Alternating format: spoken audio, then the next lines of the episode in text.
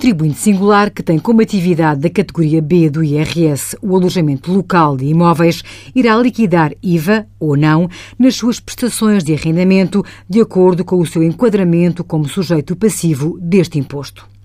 Se este proprietário for um sujeito passivo isento ao abrigo do artigo 53 do Código do IVA, as suas prestações de serviços de alojamento não terão IVA. Estando enquadrado no regime normal de tributação deste imposto, deverá liquidar IVA à taxa reduzida de 6%.